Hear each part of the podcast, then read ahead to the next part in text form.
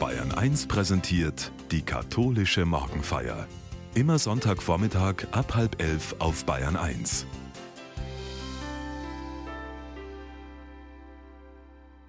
Um das Beten geht es heute in den Lesungen in den katholischen Kirchen und auch in der katholischen Morgenfeier. Pfarrer Markus Bolowich aus Nürnberg weiß aus eigenem Erleben, dass Beten vor allem ein Üben ist, mit dem man immer wieder anfangen darf.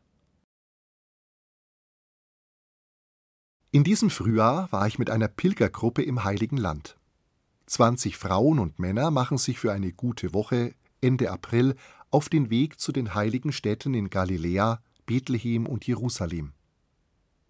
Jeden Tag besuchen wir andere Orte aus dem Leben Jesu. Zunächst sind wir am See Genezareth in der frühsommerlichen Hügellandschaft um Kapharnaum, Tiberias und Magdala. Im Hintergrund immer die Höhenzüge des Golangebirges. Nach seinen verborgenen Jahren in Nazareth, seiner Taufe im Jordan, seiner Bewährung in der Wüste beginnt hier in Galiläa am See der öffentliche Weg Jesu. Am Seeufer ruft er Menschen in seine Nachfolge, heilt er Kranke, befreit von unreinen Geistern und erzählt Menschen in verständlicher Sprache und mit einfachen Bildern vom Reich Gottes, dessen Kommen er nahen sieht. Und die Menschen lassen sich von Jesus ansprechen. Als Pilgerinnen und Pilger auf seinen Spuren versammeln wir uns in diesen Tagen immer wieder zum gemeinsamen Gebet und Gottesdienst. Etwa am Seeufer in Tabga, dem Ort der Brotvermehrung, oder dann auch in Bethlehem in einer der Geburtsgrotten. Vor allem aber in Jerusalem erleben wir die verschiedenen Religionen, Konfessionen und Riten als einen Ausdruck der Vielfalt, die ich im heiligen Land stets als großen Reichtum ja als ein kleines Wunder empfinde. In der heiligen Stadt der Juden, Christen und Muslime leben nicht nur, sondern beten Menschen der drei großen Religionen eng und erstaunlich friedlich nebeneinander. Jüdinnen und Juden an der Westmauer des früheren Tempels, Muslime unüberhörbar auf dem Tempelberg, die Angehörigen der christlichen Konfessionen in der Via Dolorosa, der Grabeskirche oder in einer der anderen Kirchen. Das gilt auch und vor allem für die Grabeskirche selbst, allerdings nicht tagsüber, wenn es dort fast zugeht wie in Disney World. Es sind die frühen Morgenstunden vor Sonnenaufgang, die allen, die sich da einfinden, in eine besondere Atmosphäre der Sammlung und Stille einhüllen, begleitet von den Gesängen der Mönche am Grabe Jesu. Es findet sich zu dieser Zeit immer irgendwo eine Nische, um in Ruhe zu beten. Ein paar Wochen sind nun schon seit unserer Rückkehr vergangen, und ich freue mich, dass die Lesungen der Osterzeit mich immer wieder einladen, zumindest im Geist nach Jerusalem zurückzukehren. So etwa die Apostelgeschichte, die wir als Fortsetzung des Lukas-Evangeliums hören. Sie beginnt mit der Erzählung der Himmelfahrt Jesu. Vor den Augen seiner Jünger fährt er am Ölberg zum Himmel auf und kehrt heim zum Vater. Die Seinen schauen ihm nach, werden aber schnell ins Hier und Jetzt zurückgeholt. Zwei Engel sprechen sie an. Ihr Männer von Galiläa, was steht ihr da und schaut zum Himmel empor? Dieser Jesus, der von euch fort in den Himmel aufgenommen wurde, wird ebenso wiederkommen, wie ihr ihn habt zum Himmel hingehen sehen. Darauf brechen die Apostel auf und gehen mit den Frauen und mit Maria, der Mutter Jesu, in das Obergemach. Hier verweilen sie in den kommenden Tagen miteinander im Gebet. Als Jesus in den Himmel aufgenommen worden war, kehrten die Apostel von dem Berg, der Ölberg genannt wird und nur einen Sabbatweg von Jerusalem entfernt ist, nach Jerusalem zurück. Als sie in die Stadt kamen, gingen sie in das Obergemach hinauf, wo sie nun ständig blieben. Petrus und Johannes, Jakobus und Andreas, Philippus und Thomas, Bartholomäus und Matthäus, Jakobus, der Sohn des Alphaeus, und Simon, der Zelot, sowie Judas, der Sohn des Jakobus. Sie alle verharrten dort einmütig im Gebet, zusammen mit den Frauen und Maria, der Mutter Jesu und seinen Brüdern. In den neun Tagen zwischen Christi Himmelfahrt und dem Pfingstfest orientiert sich die Kirche an den betenden Jüngerinnen und Jüngern Jesu im Obergemach. Es sind die Tage der sogenannten Pfingstnovene, die dem Gebet um den Heiligen Geist gehören. Nach allem, was sie miteinander erlebt haben, ist die Himmelfahrt Jesu für sie eine tiefe Zäsur. Neun Tage später wird ihre Gemeinschaft mit dem Wehen und Brausen des Heiligen Geistes beschenkt und die Kirche feiert ihren Geburts- und Gründungstag mit der Sendung des Heiligen Geistes. Das Zusammenkommen und Zusammenbleiben, das Hören auf Gottes Wort und aufeinander sind die Voraussetzungen, dass Kirche entstehen und auch leben kann.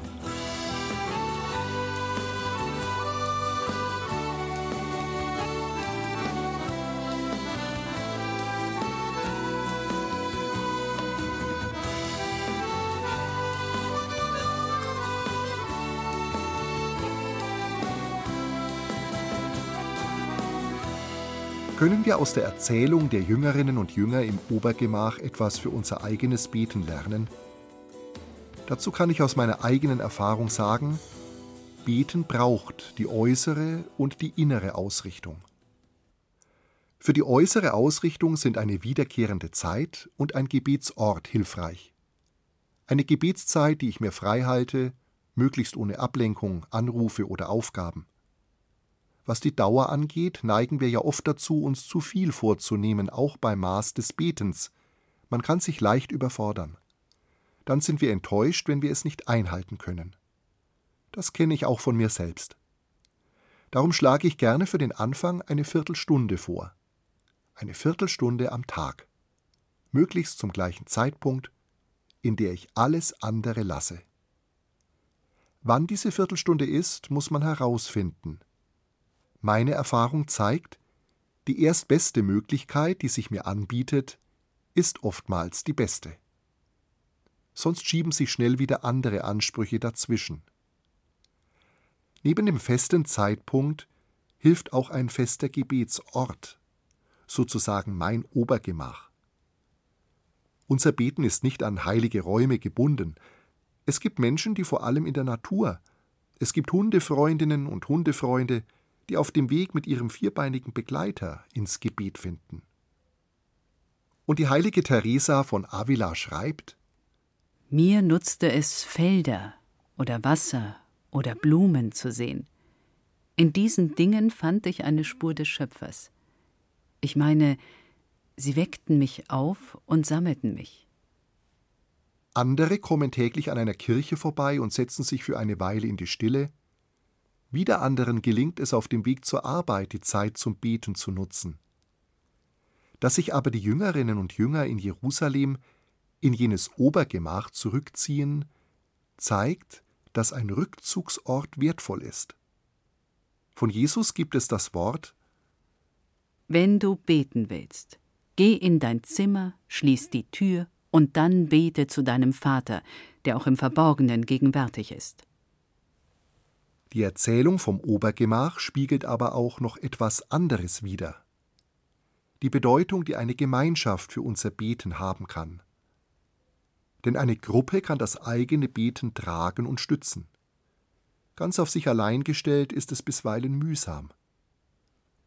Vor zehn Jahren haben sich in der Frauenkirche in Nürnberg Christinnen zusammengetan, die einfach nur beten wollten und darum eine monatliche Gebetszeit ins Leben riefen, die sich seitdem trifft und genau so heißt. Einfach nur beten. Das Hören auf Gottes Wort, die Stille, Gesänge, fürbittendes und dankendes Gebet machen diese Gebetszeit aus. Es ist eine ganz einfache Weise des Betens, die es jeder und jedem ermöglicht, teilzunehmen. Wer kommt, ist da und ist willkommen. Gruppendruck oder unausgesprochene Erwartungen sollte es nicht geben. Das Ganze atmet eine Freiheit und dient ins Beten zu finden. Das gemeinsame Beten macht sensibel für die Nöte der Zeit, einzelne Gruppenmitglieder engagieren sich für Kriegsflüchtlinge aus Syrien und der Ukraine. Ähnlich auch die Kontemplationsgruppe, der ich selber angehöre. An vielen Orten versammeln sich Frauen und Männer, die das Jesusgebet pflegen und zur Meditation nach dem sogenannten Grieser Weg des Jesuiten Franz Jalitsch zusammenkommen. Für viele sind solche Gruppen das konkrete Erleben von Kirche. Oftmals haben sie zu ihren Wohnortgemeinden leider keinen Kontakt knüpfen können. Mit ihrer Spiritualität, ihrer Weise zu beten, fühlen sie sich nicht verstanden oder willkommen. Die ehrenamtliche Verantwortliche einer Meditationsgruppe erzählte mir, dass nach einem Pfarrerwechsel der nachfolgende Gemeindeleiter für die Nutzung des Meditationsraumes im Pfarrheim Heizungs- und Stromkosten von den Beterinnen und Betern einforderte. Das ist hoffentlich eine unrühmliche Ausnahme, aber die Frage steht im Raum, ob unsere Pfarreien und Seelsorgebereiche Möglichkeiten anbieten, dass Menschen das Beten lernen und auch zum gemeinsamen Gebet zusammenkommen. Nicht von ungefähr ziehen Exerzitienhäuser der Orden oder Diözesen, Wallfahrtsstätten oder Gebetsformate wie Fever, Nacht der Lichter oder Pilgerangebote Menschen von weit her an. Sie nehmen Wege auf sich, um zu Orten zu gelangen, wo sie mit anderen beten können. Entscheidend ist für mich, wo Menschen, die es möchten, heute auch die Chance haben, das Beten zu lernen. Zeiten und Orte finden, an denen sie das Beten einüben können. Damit meine ich nicht in erster Linie die Mitfeier der herkömmlichen Gottesdienste.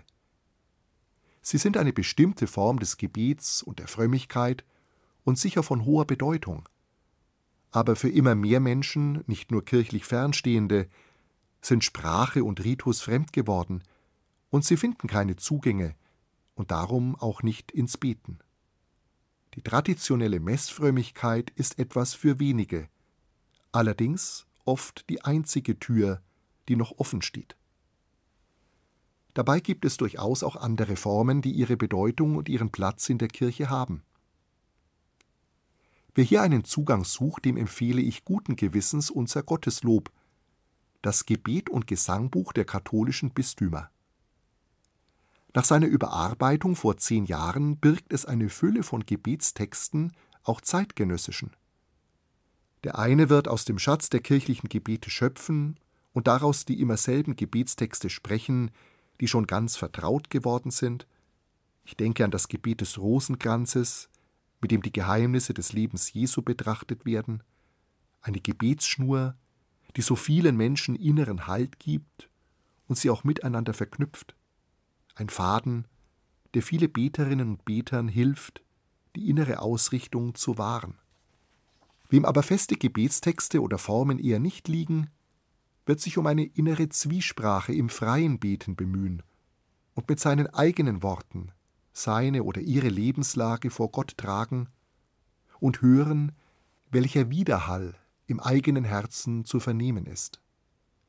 Andere beten mit der Bibel, indem sie einen Abschnitt aus dem Evangelium, einem neutestamentlichen Brief oder einem Buch der Heiligen Schrift auf sich wirken lassen und dann damit durch den Tag gehen. Mancher hat einen Zugang gefunden zum kirchlichen Gebet der Tagzeiten, dem Stundengebet, das leider ein Schattendasein führt in unseren Gemeinden, aber einen großen Reichtum birgt und letztlich auch Beten mit der Bibel ist. Und wieder andere gehen in die Stille mit einem Gebetswort, das sie innerlich wiederholen und beten schweigend. Vergessen wir nicht die vielen, die die stille Geste, eine Kerze anzuzünden, für einen anderen Menschen, eine Situation auf der Erde oder für sich selbst pflegen. Dort, wo Kirchen geöffnet sind oder virtuell wo kein Gotteshaus erreichbar ist, im Internet. Und schließlich denke ich auch an das Beten mit dem Leib oder mit den Gebärden.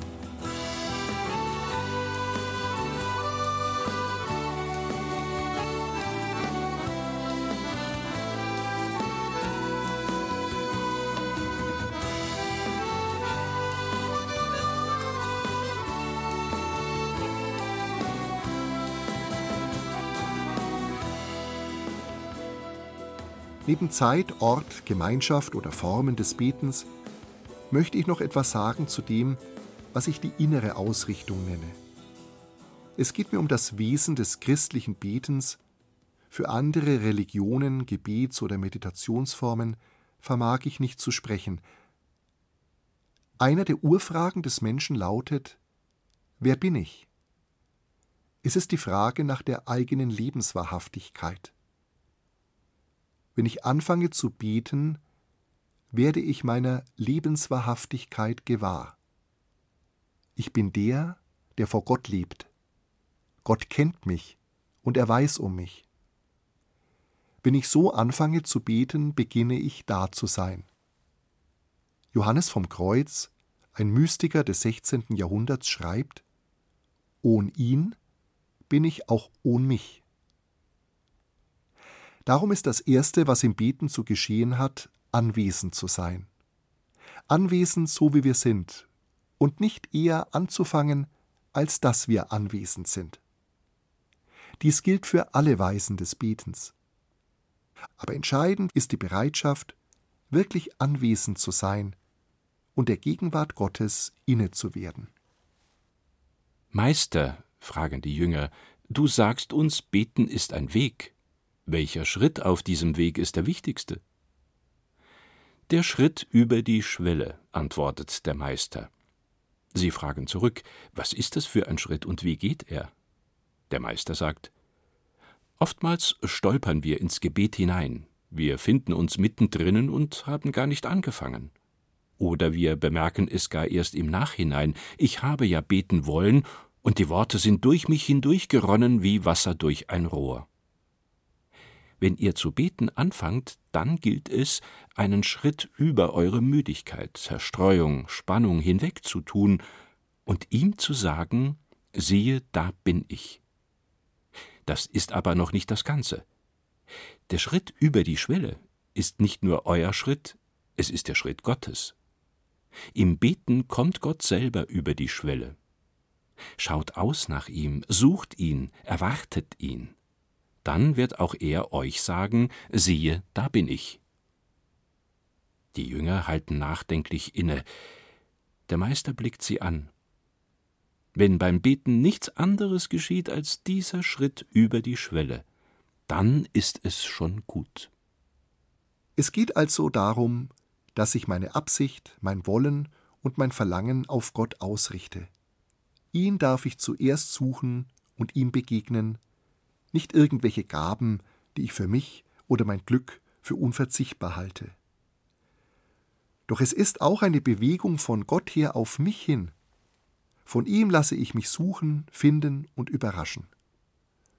Wo sich ein Mensch in dieser inneren Ausrichtung für die Gegenwart Gottes bereithält, wird er aber auch Zeiten aushalten müssen, die ihm als trocken oder leer erscheinen. Zu dieser nicht einfachen Erfahrung möchte ich noch etwas sagen. Es muss uns beim Beten bewusst bleiben, dass wir Gott nicht fassen können. Er ist der, dem wir alles anvertrauen und sagen dürfen aber er bleibt auch das Geheimnis, das sich allen Bildern, Worten und Zugriffen entzieht. Gott ist der Schöpfer des ganzen Universums, er ist der, der mich in jedem Augenblick in Liebe anblickt.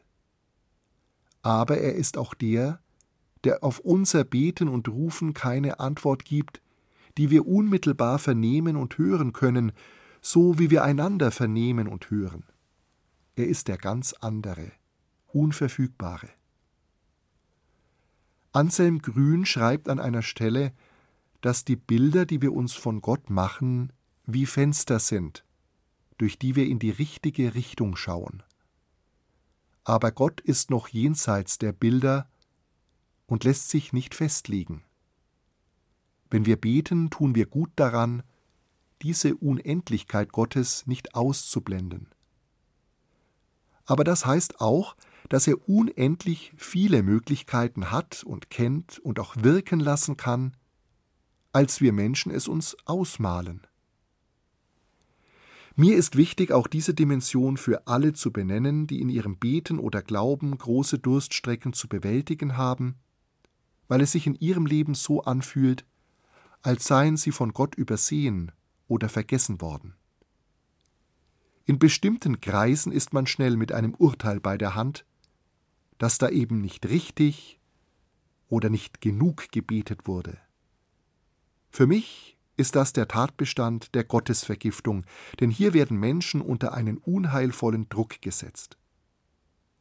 Ist es nicht vielmehr so, die Erfahrung der Erschöpfung, der Antriebslosigkeit, der Langeweile, des Widerwillens, des Überdrusses, des Widerstands, ihn darf es im geistlichen Leben geben, denn das bezeugen die großen geistlichen Frauen und Männer, Mystikerinnen und Mystiker, manche sogar verehrt im Stand der Heiligkeit. Es darf schwer fallen zu beten, ja, man darf damit als glaubender Mensch auch einmal pausieren. Es hilft dann, sich selber zu sagen, dass Gott unser Gebet nicht braucht und wir jetzt eine Zeit lang darauf verzichten. Oder man macht sich klar, dass wir auch aus anderen Lebenszusammenhängen derartige Empfindungen der Losigkeiten kennen. Schlaflosigkeit, Appetitlosigkeit, Lustlosigkeit, Motivationslosigkeit. Das Leben kennt nicht nur Sonnentage, und so verhält es sich auch mit dem Beten. Dann ist Geduld gefragt. Denken wir dran, dass das Gras nicht schneller wächst, wenn man daran zieht. So schwierig es also werden kann mit dem Beten, heißt die Lösung nicht hau ruck oder hör auf, sondern hab Geduld mit dir und mit Gott. Liebe Hörerinnen und liebe Hörer, einer, der mit seinem Leben, Wirken und Worten viele Menschen in ihrem Beten bestärkt und ermutigt hat, war Hüb Osterhuis. Der niederländische Theologe und Poet ist nach einem erfüllten Leben in diesem Frühjahr fast 90-jährig verstorben.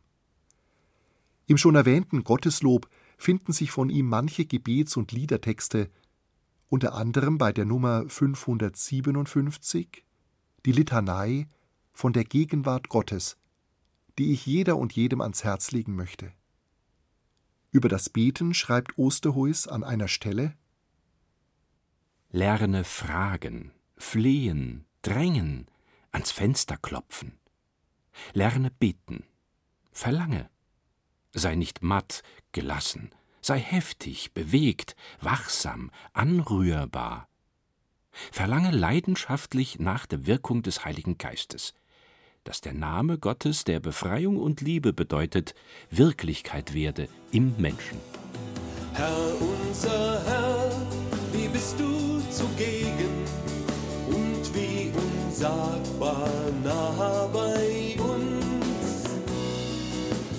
Allzeit bist du um uns in Sorge.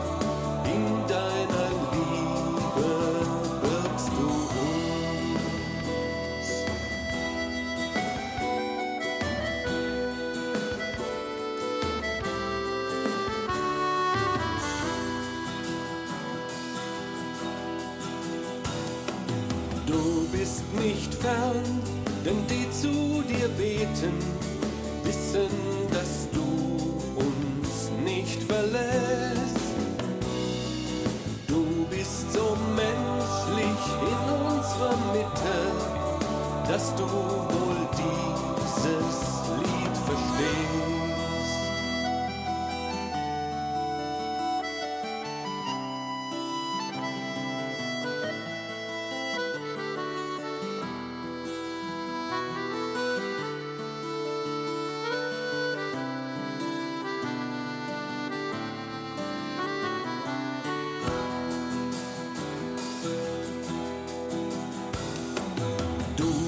nicht sichtbar für unsere Augen und niemand hat dich je gesehen.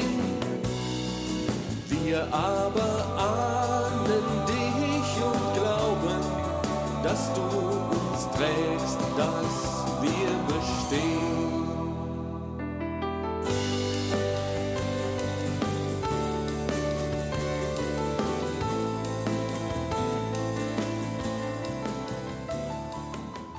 Die Jüngerinnen und Jünger in jenen Tagen nach der Himmelfahrt Jesu im Jerusalemer Obergemach gebetet haben, wissen wir nicht. Es ist auch nicht so wichtig. Aber dass als Frucht ihres Betens sich ihnen Gottes Geist mitteilt in Sturm und Feuerzungen, das bezeugt uns das nahe Pfingstfest. Es ist eine Ermutigung, Gott um Gott zu bitten, dass er sich von neuem seinen Menschen mitteile, auch in unseren Tagen. Veni Creator Spiritus, komm, du heilige Geistkraft des Schöpfers. Ich wünsche Ihnen und allen, die Ihnen verbunden sind, einen schönen Sonntag und eine gute neue Woche. Dazu segne und begleite uns alle der treue Gott, der Vater und der Sohn und der Heilige Geist.